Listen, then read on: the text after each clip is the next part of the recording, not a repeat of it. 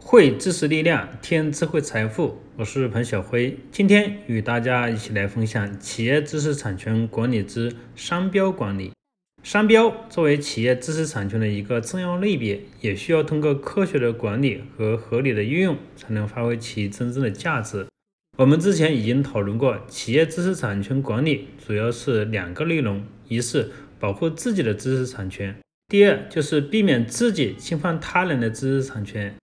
在企业商标管理中，这两个主要内容也同样适用。第一就是保护自己的商标专用权免受他人的侵害；第二就是避免自己的品牌侵犯他人的商标专用权。只不过，保护自己的商标专用权免受他人的侵害，在企业商标管理工作中所占的比重比较大一些。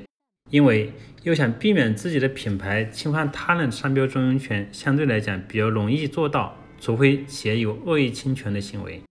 那么，企业如何科学的管理自己的商标呢？首先，企业应当要有一套属于自己的商标管理体系。这里所说的企业商标管理体系，它主要包括两部分：一是企业级的商标，主要是指企业的商号。用于区别本企业与其他企业所用的企业商号。第二就是产品级的商标，主要是指应用在具体产品或者是服务上的商标，用于区别本企业内部不同产品和服务，并区别本企业产品和服务与其他企业产品和服务。比如说我们熟知的蒙牛、伊利、光明。这类企业商标主要是用于区别本企业与其他企业所用的企业商号，属于企业级的商标。而蒙牛旗下的特仑苏、真果粒、纯真、U.E.C、未来星；伊利旗下的安慕希、可可星、经典、优酸乳、舒化奶等等，主要是用于区别本企业产品与其他企业产品的商标。这类型的商标都属于产品商标。产品级的商标相对来讲可以比较容易的更换，而企业级的商标则需要尽量的保持稳定。因此，企业知识产权部门在管理企业级的商标和产品级的商标的时候，管理的力度相应是有所不同的。对于企业级的商标，管理力度以及保护力度应当最大，以确保其稳定性；而产品级的商标则相对可以较小。当然，产品级的商标中有些品牌的效果特别好，比如说我们之前列举的特仑苏、真果粒、纯真、未来星、安慕希、可可星、经典等知名度较高的商标，也应当重点管理和重点保护。品牌与商标的关系，我们可以简单的理解，在消费者心目中注册的商标就叫品牌，在商标局注册的商标，我们可以称之为商标。两者的关系就犹如风筝与风筝线的关系。品牌如果没有商标法的保护，就像风筝断了线，飞不高也飞不远。因此，对品牌进行商标保护是品牌管理工作中的基础，是品牌传播乃至名扬四海的前提条件。企业的商标法保护工作包括起名、申请注册、注册信息管理等领域。那么，首先与大家一起来分享商标起名。企业商标的管理，首先会涉及到商标的起名工作。一般来讲，在某项产品正式推出之前，企业最好要确定好计划采用的名称，也就是应当为即将上市的产品起名。对于研发启用的企业来说，最好在最早立项的时候就给产品起好名字。并及时的递交商标注册申请，这不仅有助于尽早的对品牌进行商标法律保护，而且还可以方便该项目今后的管理。比如说，某企业准备开发一款新产品，这款新产品是应用全新透气原理的新式运动鞋，在立项的时候就将该款新产品的研发项目定为仙人掌。以后，公司方提起仙人掌，就知道这款产品应用的是全新透气原理的新式运动鞋的研发项目。这在需要保密的场合就更加重要了。只要提及仙人掌，公司内部人员就知道它指的是什么，相关的技术细节是什么。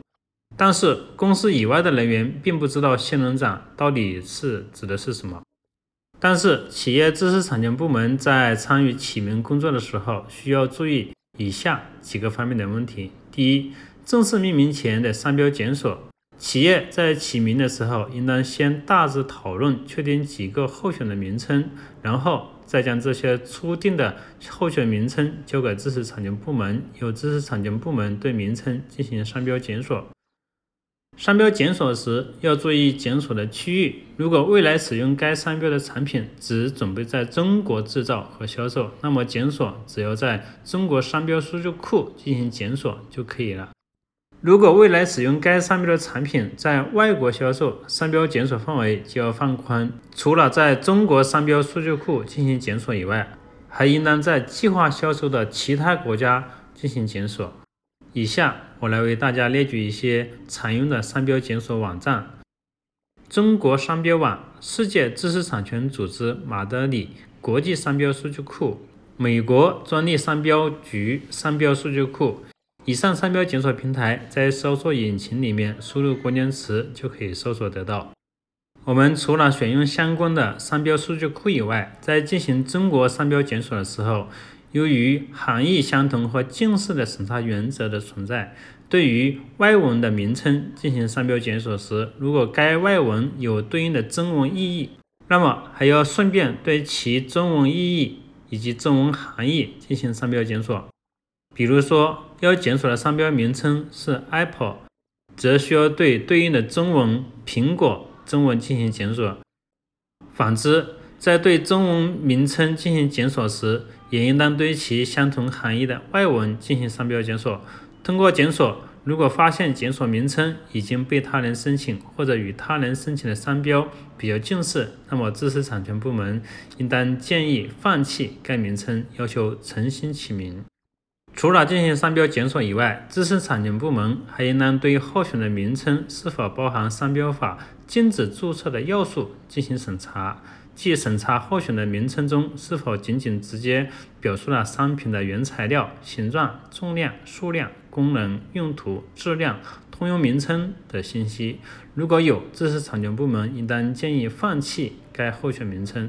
除了审查限制注册的要素以外，知识产权部门还应当审查候选名称是否包括了不宜使用的内容，比如说该名称包含了可能触犯当地居民的精神信仰、道德风尚等等。如果有，知识产权部门也应当建议放弃该候选名称。如果通过审查与检索，知识产权部门确定这个商标可以使用，那么接下来还要对要采用的商标名称进行艺术设计以及如何进行艺术设计进行指导。一般来讲，从商标保护力度上来看，越是花哨的艺术设计，对商标保护力度就相对较弱，也不利于识别和记忆。因此，在进行商标设计时，应当尽量做到朴实、简单。明了。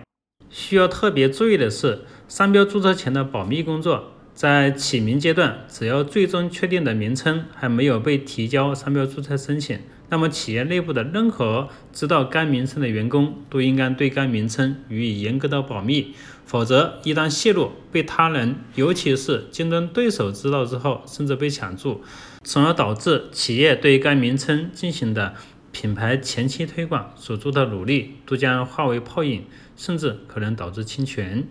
总结一下，今天与大家分享了企业在进行商标取名的过程中，应当注意取名时不能违反商标法的相关规定，要对名称进行必要的检索。在进行商标设计时，要尽量做到简洁明了，同时需要特别注意商标申请前的保密工作。今天就与大家分享到这里，希望对你有帮助。